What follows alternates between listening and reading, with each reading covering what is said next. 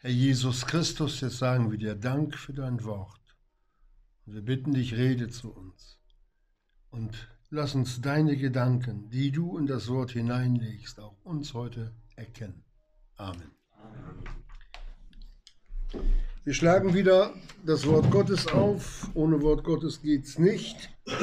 Und nehmen den Kolosserbrief, Kapitel 1. Wir wollten ja nur mal etwas im Kolosserbrief mal hineinschauen, aber das schon das erste Kapitel scheint ja unausschöpflich. Wir sehen das, was Gott in ein paar Worte hineinlegen kann. Wir hatten ja die ersten Verse von 1 bis 18 schon mal so sporadisch behandelt und heute Morgen wollen wir noch mal ab Vers 16 lesen. 1 Vers 16, wo es heißt über den Sohn Gottes.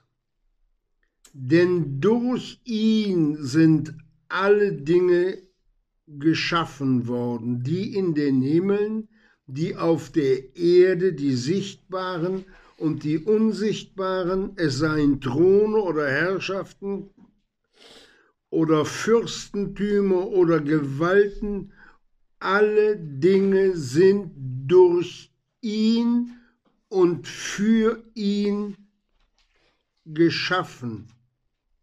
Und er ist vor allen, und alle Dinge bestehen zusammen durch ihn und er ist das Haupt des Leibes der Versammlung. Soweit. Geschwister, alles das, was der Sohn Gottes geschaffen hat, durch sein Allmachtswort, der das Nichtseinende ruft, der aus nichts, aus nichts das kosmische All geschaffen hat, der jede Pflanze, jedes Bakterium, jede Koralle, jeden Fisch, jeden Grashalm, jede Blume, alles, es ist nichts. Und wenn es die elektrische Leitung ist, sie ist ja aus Dingen der Materie erschaffen, die er gerufen hat. Es ist, es ist nicht möglich, die Vielfalt seiner Schöpfung hier auf der Erde zu beschreiben. So viele Bücher gibt es gar nicht. Und dieser Schöpfer, der als Mensch Jesus von Nazareth dann hier über diese Erde ging, kam um uns, die wir uns selbst verderbt haben durch Sünde. Wenn Adam nicht gesündigt hätte, dann hätten wir gesündigt, um uns zu erlösen. Wir haben die gesamte Schöpfung, wir Menschen, die durch den Sohn Gottes geschaffen ist, die wunderbar und herrlich jetzt zum Teil ja noch ist, die ja vor dem Sündenfall noch viel, viel schöner gewesen sein muss, die haben wir durch unsere Sünde mit ins Verderben gerissen. Nicht nur diese Erde haben wir dem Satan mit unterordnet, sondern das gesamte kosmische All, alles. Weil alles Sünde gesehen hat, wird alles verbrennen. Das vermag Sünde. Und solche, die all sein Werk zerstört haben, die liebt Gott uns. Und dafür hat er seinen Sohn bis ans Kreuz gehen lassen, um uns wieder zurückzuholen aus der Versklavung der Sünde und aus den Ketten Satans zu erlösen, wenn wir wollen. Aber, jetzt kommt das Aber. Und hat uns als Gemeinde ins Leben gerufen und zusammengeführt. Und wenn wir dann einmal einen kleinen Einschub machen, wenn wir die, nur Deutschland nehmen, die Bundesrepublik Deutschland, die besteht darin, dass sie auf ein Grundgesetz aufgebaut ist. Das Grundgesetz in Deutschland. Das ist ein anderes als zur Zeit Adolf Hitlers. ein vortrefflicher Hinweis auf den Antichristen ist.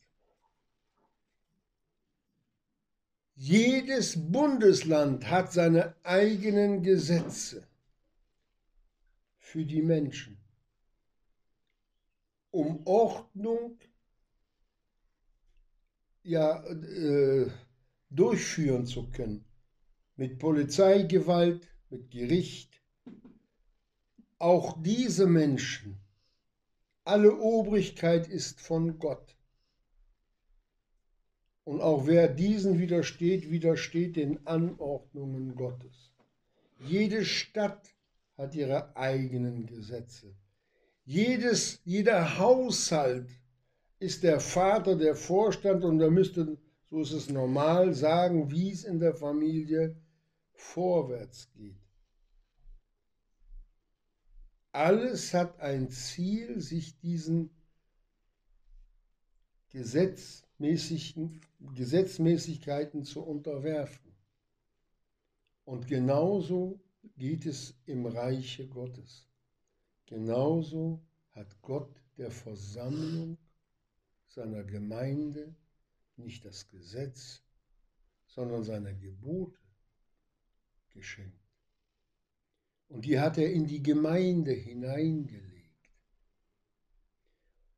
Und dazu hat er berufene Diener eingesetzt, die sein Gesetz, seine Gebote, wie er sie denkt und meint, der Gemeinde weiterzugeben. Und da geht es nicht darum, ich meine, ich denke, ich habe, sondern hier geht es nur einzig um allein um das Wort Gottes. Und das vergessen viele, viele Kinder Gottes, die meinen, dass man zum Worte Gottes, weil ich es ja nun bin, noch etwas hinzufügen darf oder hinzufügen kann. Gott wacht über sein Wort, Geschwister.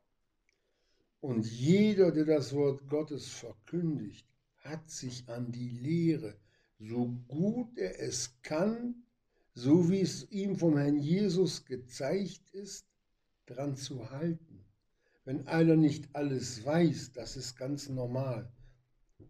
Kinder wachsen in der Schule auch mehr in die Verantwortung und im Bewusstsein, dass es mehr gibt als nur Spielen auf dem Spielplatz. Man wird zubereitet für das Erwachsensein. Und die Schule Gottes, das ist die Gemeinde, wo der Lehrer oder die Lehrerin in der Schule dann halt den Weg vorgibt. Das Erste, was man morgens früh gemacht hat in der Schule, was war das? Sind alle da. Klassenbuch vorgeholt, wer fehlt oder eingetragen. Ich war auch einer von denen, die öfters mal zu Hause geblieben sind. Geschwister, und genau so. Jedes Detail von uns ist notiert bei Gott. Er hat Bücher. Wisst ihr das? Nicht aus Papier und Druckerschwärze, aber Gott hat Bücher. Jedes Fehlverhalten, was wir nicht in die Vergebung bringen, ist notiert, wird am Richterstuhl des Christus abgehandelt. und nichts ist unsichtbar vor ihm. Er ist der Herr der Versammlung und wir tun wohl für uns selbst und für die Gemeinde, wenn wir in aller Treue nachfolgen und uns von der, aus der Gemeinschaft der Unheiligen entfernen. Dass er uns nicht dann, ich sag mal, bei Saufgelagen sieht. Selbst das Zusehen ist Sünde.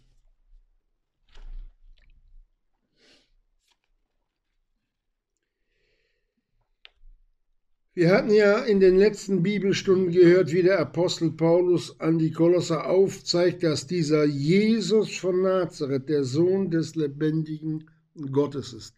Auch das musste der Paulus erst durch den Heiligen Geist empfangen, um diese Worte weitergeben zu können. Wisst ihr, was diese, dieses Wort hier in Kolosser 1,18 was das uns zu sagen hat, mit wem wir es zu tun haben, mit dem allmächtigen Gott. Und wenn wir nun gehört haben, wie, wie Gott alles geschaffen hat, wir können ja gar nicht auf Einzelheiten darauf eingehen.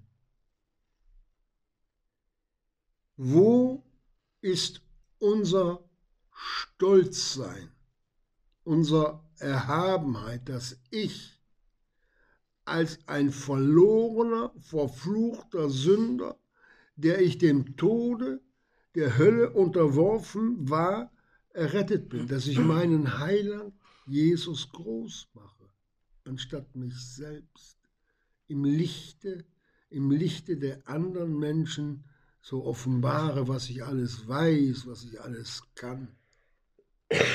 Das hat der Herr Jesus niemals gemacht, Geschwister. Als der Herr Jesus seine Jünger beim Passa bewirtet, was hat er da vorher gemacht? Er hat ihnen die Füße gewaschen. Und wisst ihr, was er gesagt hat? Wer der Größte unter euch sein will, vorher hatten sie noch gestritten, wer der Größere ist. Ja, der soll aller Diener sein. Hier sehen wir schon ein Abheben vom Worte Gottes. Da geht die, die Schere schon auseinander, wenn wir meinen, ja, jetzt habe ich mal einen Dienst gemacht, jetzt muss Gott klatschen. Dann ist uns Golgatha, dann ist uns das Kreuz, dann ist alles das, was der Jesus für mich erlebt hat, in Vergessenheit geraten. Da haben wir ihn zur Seite geschoben. Wo wir groß werden wollen, wird der Herr Jesus von uns klein gemacht. Es steht aber geschrieben, denn alle Dinge bestehen zusammen durch ihn und er ist das Haupt des Leibes. Der Versammlung. Er, der Sohn Gottes. Wir vergessen, dass alles durch seine Hand gegangen ist, durch seine Hände als der große Schöpfer, auch ich. Und auch du, wir alle. Das heißt, wir machen Christus klein zu unserem äh, Freund, zu unserem Genossen, wir machen etwas, wir sind auch Macher. Und du, Herr Jesus, du kannst ja Amen dazu sagen. Aber es war nicht nur die menschlich sichtbare Welt, sondern er hat Fürstentümer in der Engelwelt erschaffen. Myriaden, das haben wir schon gehört, Myriaden von Engeln. Wie groß bist du, Gott? Wenn ich, wenn ich nachts in den Himmel schaue und die vielen Sterne, und dann noch die vielen Unsichtbaren sehe, da kommen mir manchmal immer wieder die Gedanken, wie groß bist du, Gott? Wer bist du? Wie bist du? Und dass du in deiner herrlichen Größe allmächtig dann auch an mich gedacht hast, dass ich errettet sein darf. Ich verstehe das nicht. Ich begreife das nicht, Geschwister. Ich kann es nur glauben. Wenn ich das, warum Gott mich erlöst hat, warum er mich errettet hat, äh, dass ich da einen Grund angeben kann, weiß ich nicht. Ich habe keinen Grund an mir gefunden. Ich weiß nur, dass er mich liebt.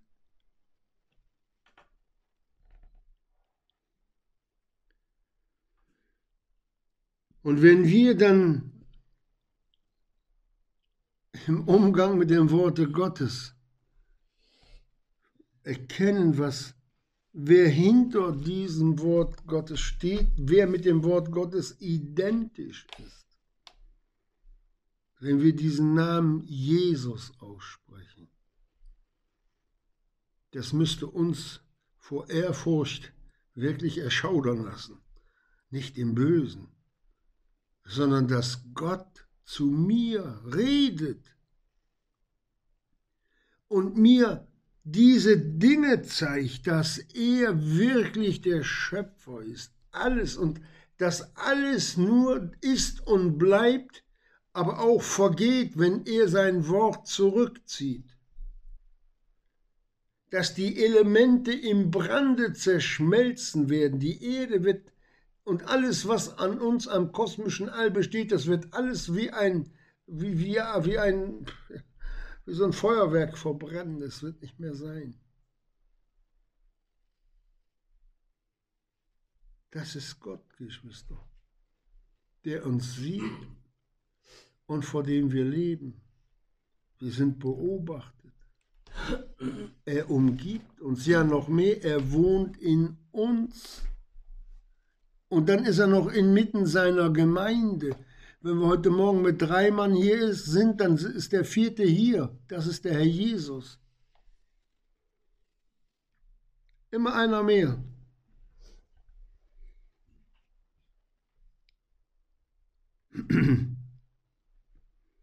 Das Problem in unserer Nachfolge ist durch Sünde, durch unvergebene Schuld, weil wir uns selbst zu ernst nehmen und uns nicht als begnadigte Sünder erkennen, kommt die Erhebung in uns, dass wir unser eigenes Ich schön machen möchten.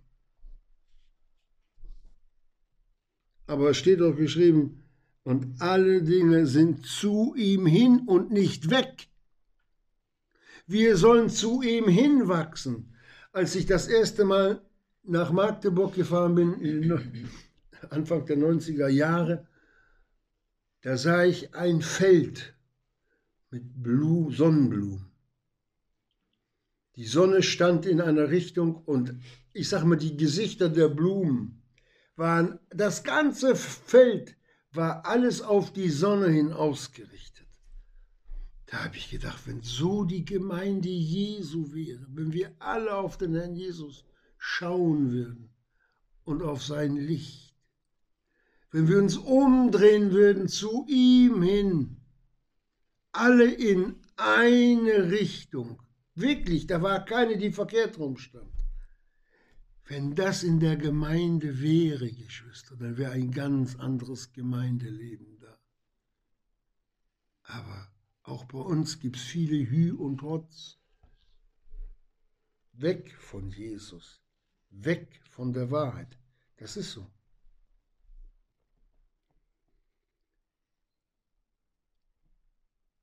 Und was sich ihm, alles was zu ihm, ja, sich hinwenden sollte, widersetzt sich ihm manches.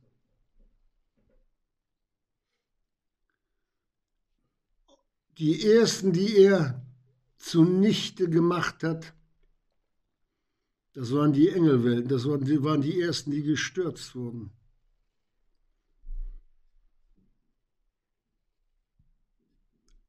Unrettbar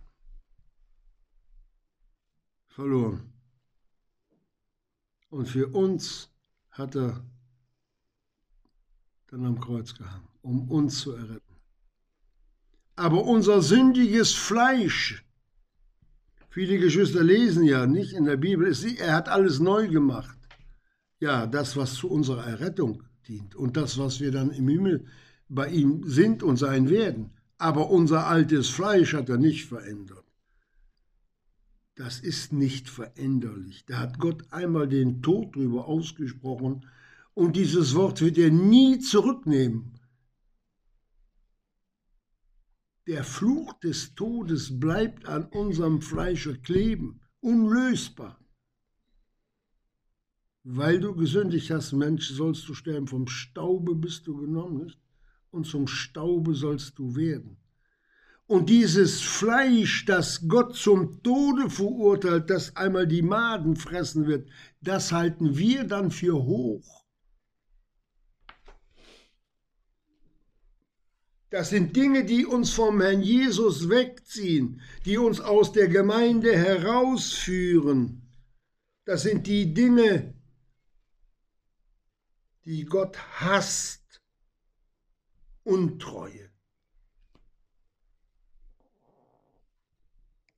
Es ist schade, dass so viel Segen, so viel Segen verlustig gegangen ist und noch geht.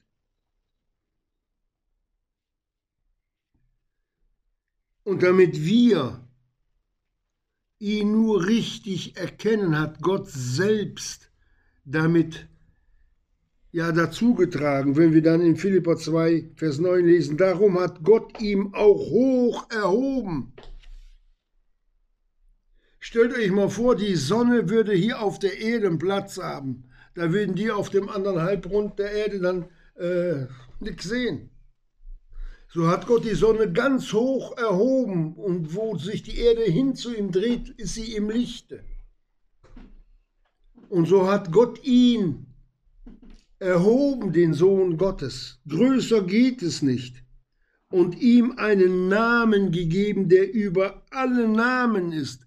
Der höchste Name, den es gibt, ist der Name Jesus in Verbindung mit dem Sohn Gottes gibt ja katholische Länder, wo einer heißt Josef Maria Jesus, gibt es auch.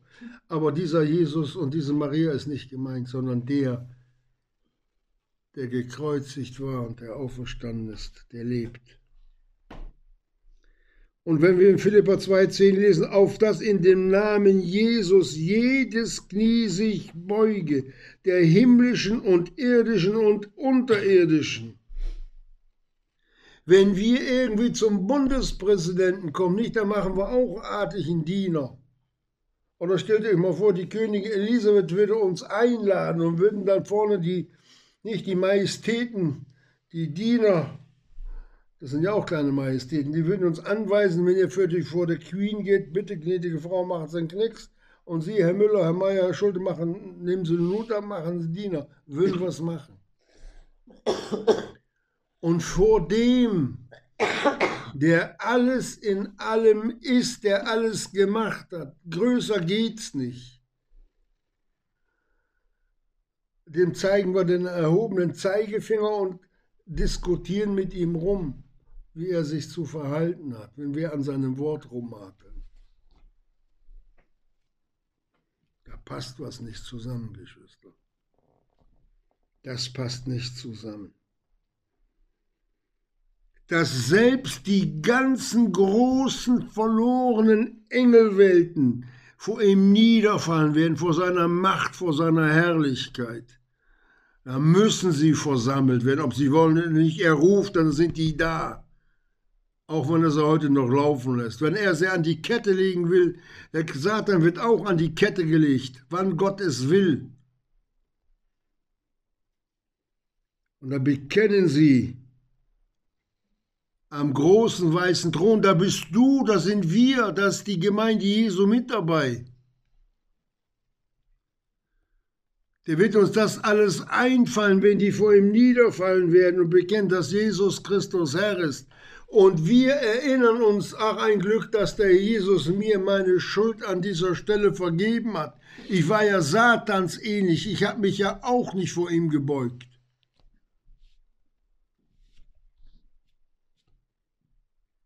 Vergeben und vergessen. Kein Vorwurf mehr von dem, der da ist, der da war und der da kommt. Nichts, nur Frieden.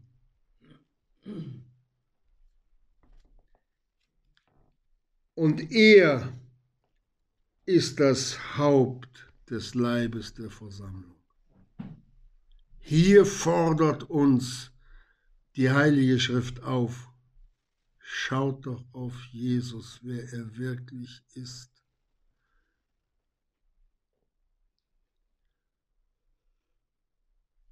Und lasst euch von ihm belehren, wie er euch sieht in seiner Liebe.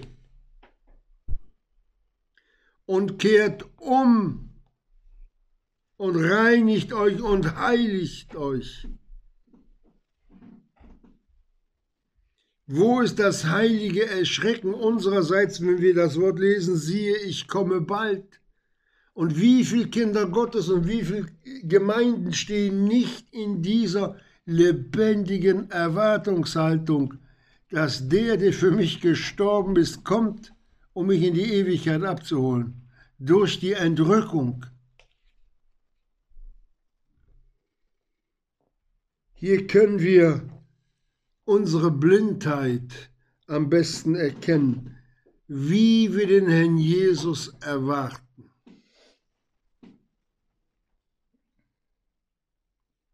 Wir vergessen, ich wiederhole das immer wieder.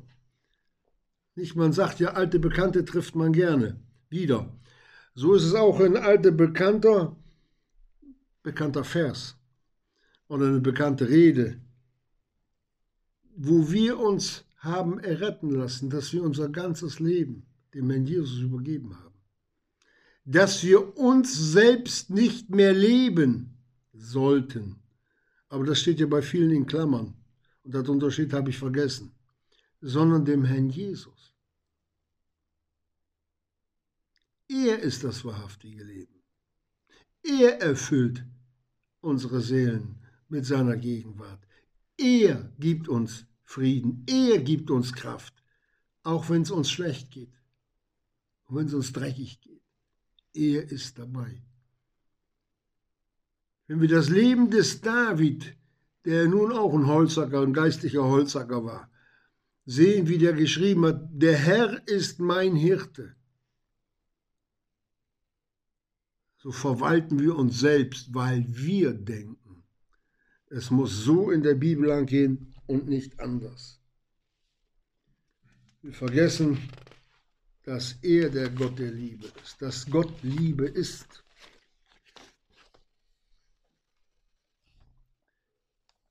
Und aus dieser Liebesverbindung Gottes zu seinem Sohn und zu uns kann uns niemand mehr herausreißen. Niemand. Wenn ich heute ein Samenkorn in die Erde lege, so wächst es doch immer zur Sonne hin und nicht von der Sonne weg. Und wo kein Licht hinkommt, verkümmert die Pflanze. Ganz klar, wo kein Wasser hinkommt, verkümmert die Pflanze. Nicht? Stellt euch mal vor, so ein Weizenkorn wird, wird ausgesät und dann wird der, wird der Halm dann nur 15 cm hoch und zwei Körnchen sind da drin. Da sagt der Bauer auch, was habe ich da falsch gemacht? Da stimmt doch was nicht. Das Weizenkorn merkt das nicht. Und viele Kinder Gottes merken das auch nicht, dass sie im, im Zwergwuchs sich befinden, dass keine Frucht da ist. Weil sie die anderen ja nicht sehen oder nicht sehen wollen, die geistlich wachsen.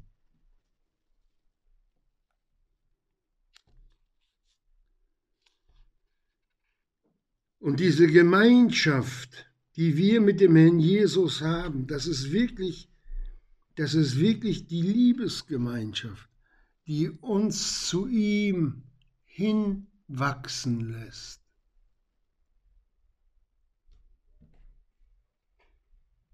Das fehlt zu vielen. Da ist Mangel da.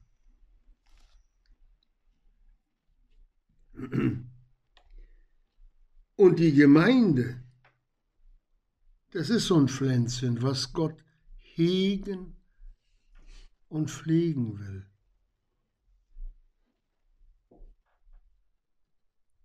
Er hat die ganze Natur geschaffen, er hat den Menschen geschaffen, er weiß, was das Beste ist für uns.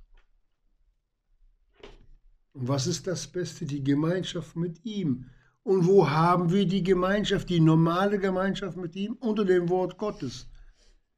Das braucht kein Gebäude zu sein, das kann in einem Zelt sein, das kann draußen auf dem freien Feld sein. Egal, wo man sich trifft, wo der Herr Jesus im Zentrum ist.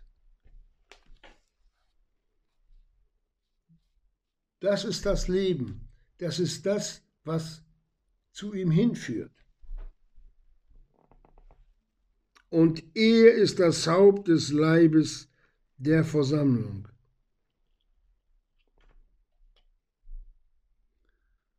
Geschwister, der Herr Jesus, jetzt spreche ich mal menschlich, ist der oberste Boss. Nicht ein kleiner, der oberste Herr der Herren, der König der Könige. Mit welcher Stirn, mit welcher Gesinnung stehen wir wieder diesen Herrn auf?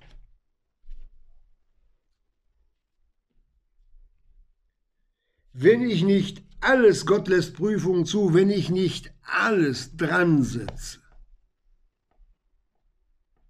ihm nachzufolgen. Geschwister, ich habe mal als Junge gehört, wer überwindet, da hat jemand Zeugnis gegeben und hat gesagt, wenn ich die, solche Probleme habe, wenn ich in der Gemeinde bin, dann das, wird es anders, das ist, wird leicht, das wird... Und irgendwann hatte ich Schmerzen gehabt, dass ich nicht mehr laufen konnte. Ich konnte nicht mehr laufen. Da habe ich mich an dieses Wort erinnert. Hätte liegen bleiben können. Ich habe mich aus dem Bett gequält. Ich bin zur Gemeinde. Als ich wiedergekommen bin, war der Schmerz weg. So habe ich viele, viele Male erlebt. Der Heiland ist auch in der Gemeinde. Manchmal meinen ja welche, er ist nicht da. Doch, doch, er ist da. Er sieht, wie ich mich um ihn bemühe, dass ich Gemeinschaft mit ihm haben will. Nur, ich sag's mal genau, wie es ist, die Untreuen kriegen nichts. Gar nichts. Die laufen dann hinterher, um das, was sie verpasst haben, zu kriegen. Gott vergibt. Kein Problem, aber das Schöne der Nachfolge ist nicht da. Der Jesus ist der oberste Chef und das bleibt er auch. Und wir gehören zu ihm und sollen zu ihm aufschauen und nicht auf uns oder auf andere.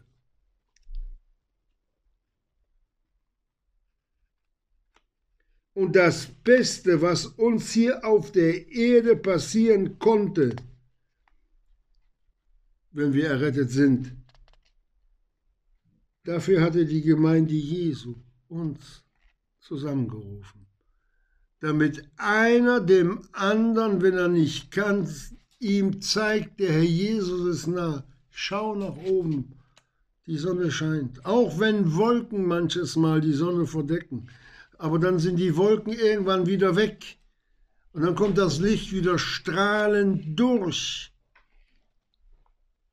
Wir sind nicht zu einem Eigenleben berufen, sondern für ihn. Denkt an das Sonnenblumenfeld. Zu ihm hin müssen wir uns ausrichten. Und es liegt an uns, wo die Reise geistlich hinführt, Geschwister. Der Herr Jesus hat für jeden von uns, jetzt werden wir mal sportlich, den Parcours abgesteckt. Paulus redet von der Rennbahn. Ja, wir laufen alle auf der Rennbahn. Ich habe mal einen, einen, äh, einen Film gesehen. Da hieß ein Mann Lariot. Der hat so ein bisschen dumme Rollen gespielt. Der hatte das Fernglas dann falsch rumgehalten und dann war er auf einer Rennbahn und da konnte er nicht sehen, wo die Pferde langlaufen, nicht? Der hat dann gesagt, ach, ist der Rasen schön grün? Und, und der sagte, ja, guck mal, wie die, wie die, der andere sagte, guck mal, wie die Pferde da rennen. Ja, wo laufen sie denn? Wo laufen sie denn? Das ist, wenn man verkehrt, den Blick verkehrt hat. Dann sieht man nichts mehr. Nichts. Das war damals lächerlich äh, gemacht. Wir haben alle kräftig darüber gelacht. Aber so ist es auch manchmal in der Gemeinde. Dass die Kinder Gottes eine falsche Brille drauf haben.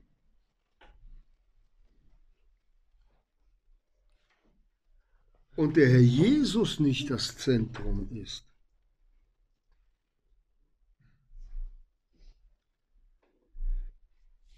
Ja, Geschwister, die Verantwortung hat jeder für sein Leben. Aber nicht nur das, Gott hat auch Kinder Gottes berufen unter den Brüdern und Schwestern. Und er redet auch zu der ganzen Gemeinde in Hebräer 13, Vers 17. Was sagt er? Gehorchet euren Führern und seid unterwürfig, denn sie wachen über eure Seelen. Es ist lächerlich, wenn Kinder Gottes sagen, ich kann auf mich selbst aufpassen. Das ist ein, eine Lachnummer, die, die hätte man in Zirkus bringen können.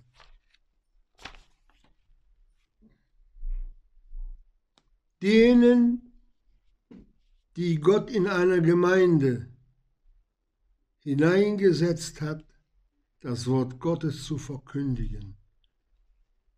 Denen gibt Gott je für jeden Einzelnen in der Gemeinde ein Wort, was ihren geistlichen Sinn wieder ausrichten soll, nach oben auf den Herrn Jesus zu schauen sie von den Verlockungen der Sünde und des Teufels wieder zurückzuführen auf den schmalen Weg. Gehorchet.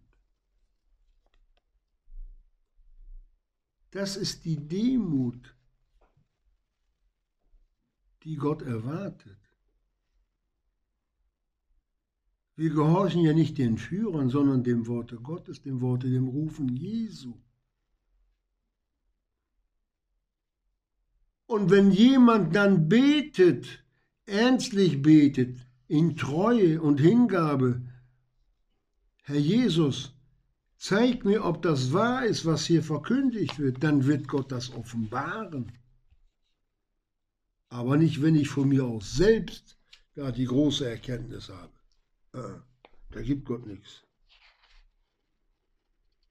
Wenn wir beten, sollen wir im Namen Jesu vor dem Thron des Vaters dastehen. Und wie hat der Herr Jesus gebetet? Hat er rebellisch gebetet? Sondern in völliger Übereinstimmung mit dem Vater. Und so sollen auch wir im Wesen Jesu, in der Übereinstimmung mit dem Herrn Jesus zum himmlischen Vater rufen und schreien und beten. Und Gott, denn ihm gehören alle Dinge, dass er die Dinge bewegt und nicht wir.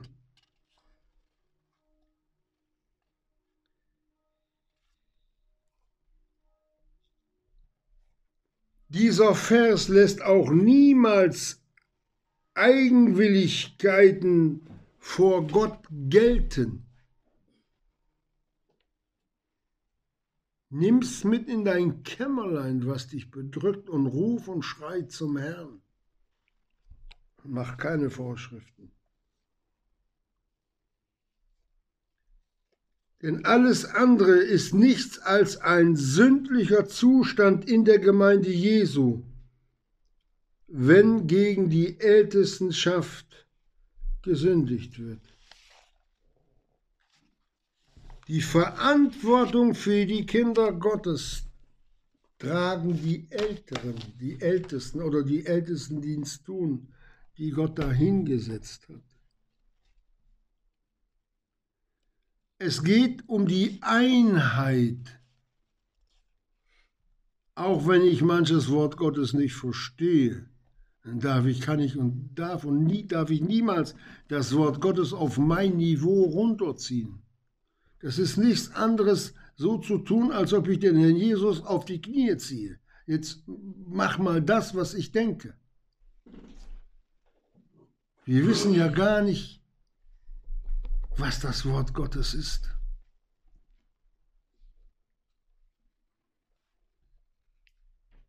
Anstatt für solche zu beten, die davor stehen, wird gemeutert oder wird geredet. Es geht aber nicht hier um, um die, die das Wort Gottes verkündigen. Es geht um den Willen unseres Herrn Jesus für die Gemeinde aufzuzeigen damit wir uns aus unserem alten, erstarrten Blickwinkel wieder zu ihm hinrichten.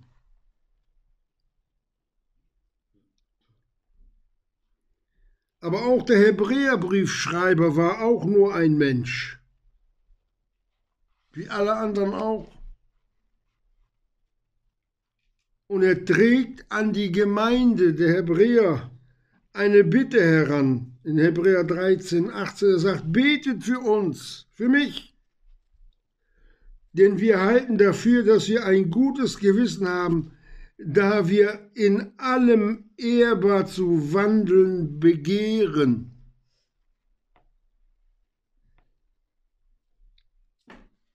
Ich denke, der war nicht äh, damals, wenn es eine Diskothek gegeben hätte oder dass er nachts zum Skat spielen und Pfeife rauchen sich da irgendwo versammelt hat.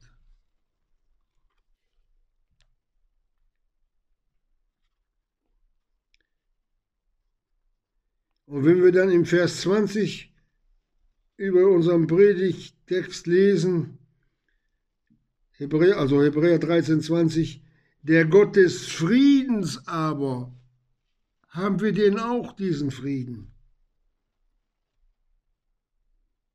der aus den der den Herrn Jesus aus den Toten wiederbrachte, den großen Hirten der Schafe, in dem Blute des ewigen Bundes, Vers 21, vollende auch euch in jedem guten Werke, um seinen Willen, den Willen Jesu zu tun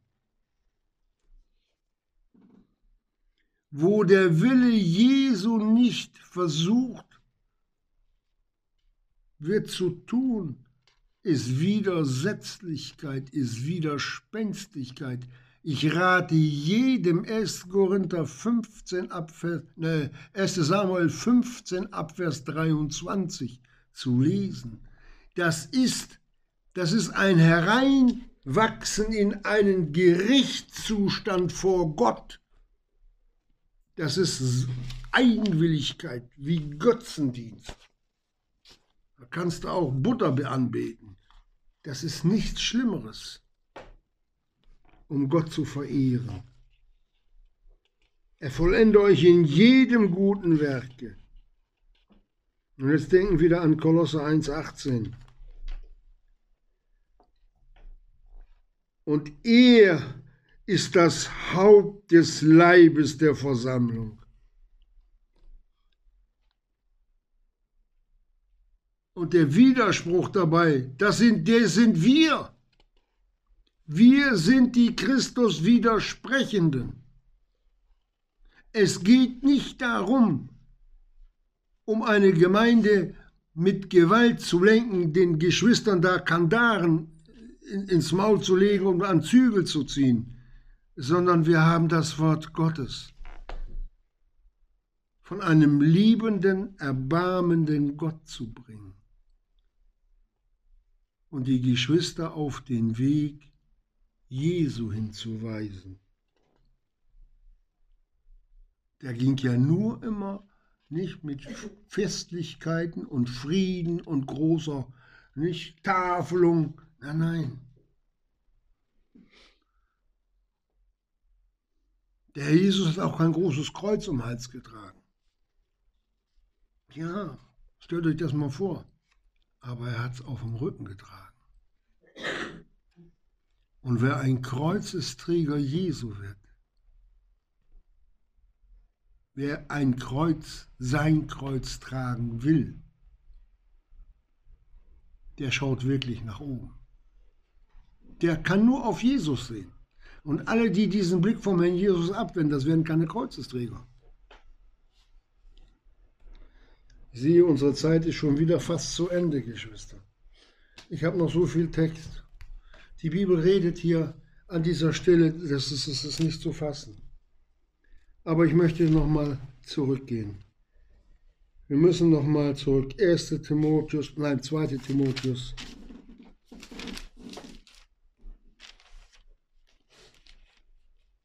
Kapitel 4. Das müssen wir noch durchnehmen. Wo der Apostel Petrus, Paulus, entschuldigt, seinem Kind Timotheus nochmal richtig den Rücken stärkt und sagt, ich bezeuge ernstlich vor Gott, Vers 1, und Christo Jesu, er nimmt Gott und den Herrn Jesus als Zeugen. Da heißt es, der da richten wird Lebendige und Tote. Das haben wir keine Zeit, jetzt da noch eine Auslegung drüber zu machen. Und bei seiner Erscheinung, er kommt und bei seinem Reiche. Predige das Wort.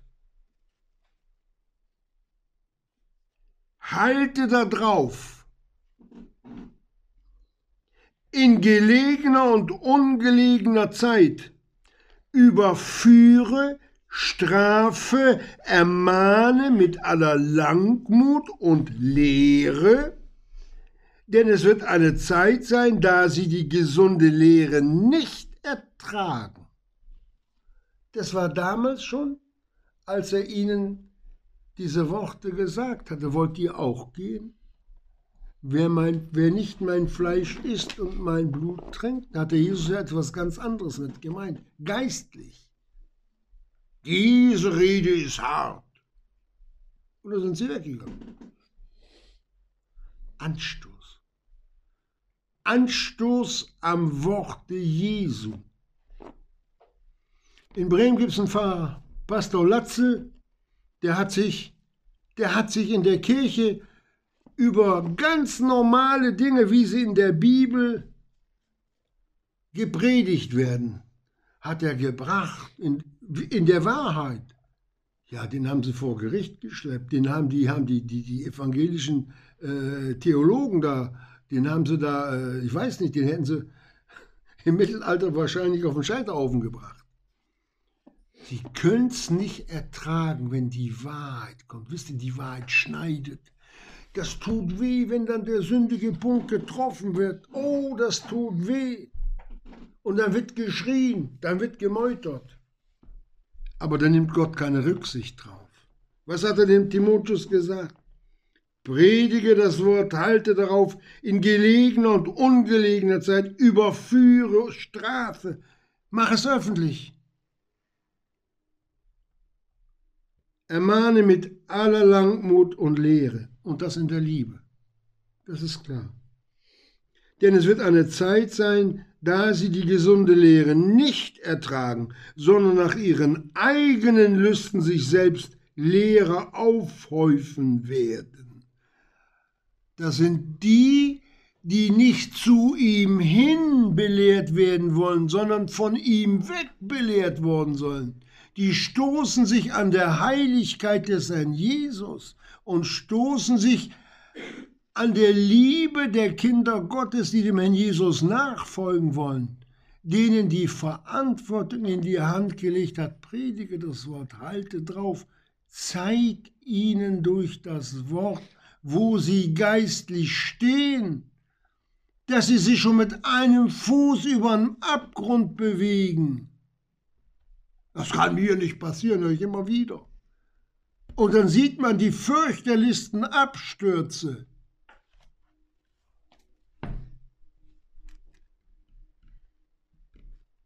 So ist das oftmals. Alles mit Schmerzen verbunden. Denn es wird eine Zeit sein, ich wiederhole das nochmal, da sie die gesunde Lehre nicht ertragen, sondern nach ihren eigenen Lüsten sich selbst Lehrer aufhäufen werden. Da ist ein Schwerkranker, der kommt ins Krankenhaus und da sagt er, Herr Doktor, Herr Doktor, bitte kommen Sie ja nicht mit der wahren Diagnose. Ich will die nicht hören, sagen Sie mir, ich habe einen Pickel im Ohr. Und dass ich da ein Wasserbeutchen nehme und ein bisschen Wasser ausspüle und dann schicken Sie mich gesund nach Hause. Was passiert mit dem? Was passiert mit dem? Der stirbt, der geht kaputt und die anderen Ärzte, die wirklich da sich um die Kranken bemühen, die sagen, wie konnten Sie dem das sagen? Wie konnten Sie den Mann in den Tod laufen lassen? Wie können Sie so einen Menschen entlassen? Wie geht denn das? Ja, aber der hat doch gesagt, er will das nicht hören, dass er krank ist. Er wollte doch gar keine Diagnose haben. Ich wollte ihm erst Schnupfen verordnen, aber das wollte er auch nicht. Da würde man sagen, wo sind wir denn? Geschwister, wo sind wir denn? Wir sind im Hause Gottes. Wir sind in der Gemeinde. Und hier, hier durch das Sein Wort werden wir doch die richtige Diagnose empfangen, dass wir geheilt werden. Das ist doch das, der, der Grund, warum uns Gott so ein Bibelbuch gegeben hat, was unausschöpflich ist. Man kann eher, man, wenn man den Atlantik austrinken würde, mit einem großen Zug, das schafft man aber mit der Bibel nicht. Das ist der Umgang in der Ewigkeit mit Gott. Da steht alles hier drin, Geschwister. Begreift es doch, was wir haben durch das Wort Gottes. Und sie werden die Ohren von der Wahrheit abkehren, nicht, verschreib mir ein Schnupfen, und zu den Fabeln sich hinwenden. Du aber sei nüchtern in allem. Timotheus. Und dann geht's weiter, leite Trübsal. Weil du angegriffen wirst, Timotheus, mach weiter. Gott steht dir bei.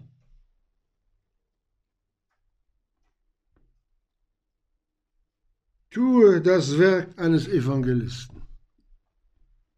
Verkündige das Wort. Der Herr Jesus wird dir beistehen, Timotheus. Das macht er bis heute.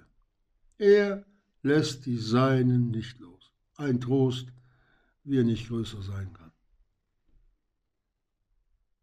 Ja. Wer hat nun die Verantwortung? Der Herr Jesus für uns? Die hat er getragen am Kreuz. Jeder steht und fällt allein, so wie er sich mit dem Worte Gottes eins macht.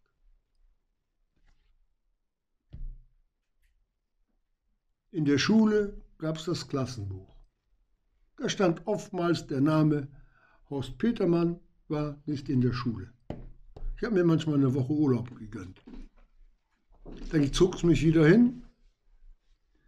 Aber als ich gemerkt habe, Geschwister, hier in der Gemeinde, beim Herrn Jesus, da ist was los, da habe ich meine ganzen ich sag's mal so, untreuen Gedanken, die habe ich alle über Bord geworfen. Mich hat ein Wort erfüllt, wirklich. Der Herr Jesus und die Gemeinde. Und das wünsche ich euch allen und mir, uns allen, die uns hören, von ganzem Herzen. Amen.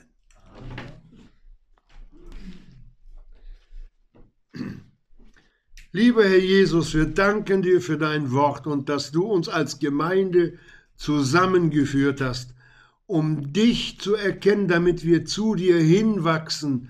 Ach Herr Jesus, wir möchten ganz, ganz, ganz in deiner Nähe sein. Und wir bitten dich, dass wir uns alle so zu dir hinwenden, wie dieses Feld der Sonnenblume der Sonne entgegengeschaut haben. Amen.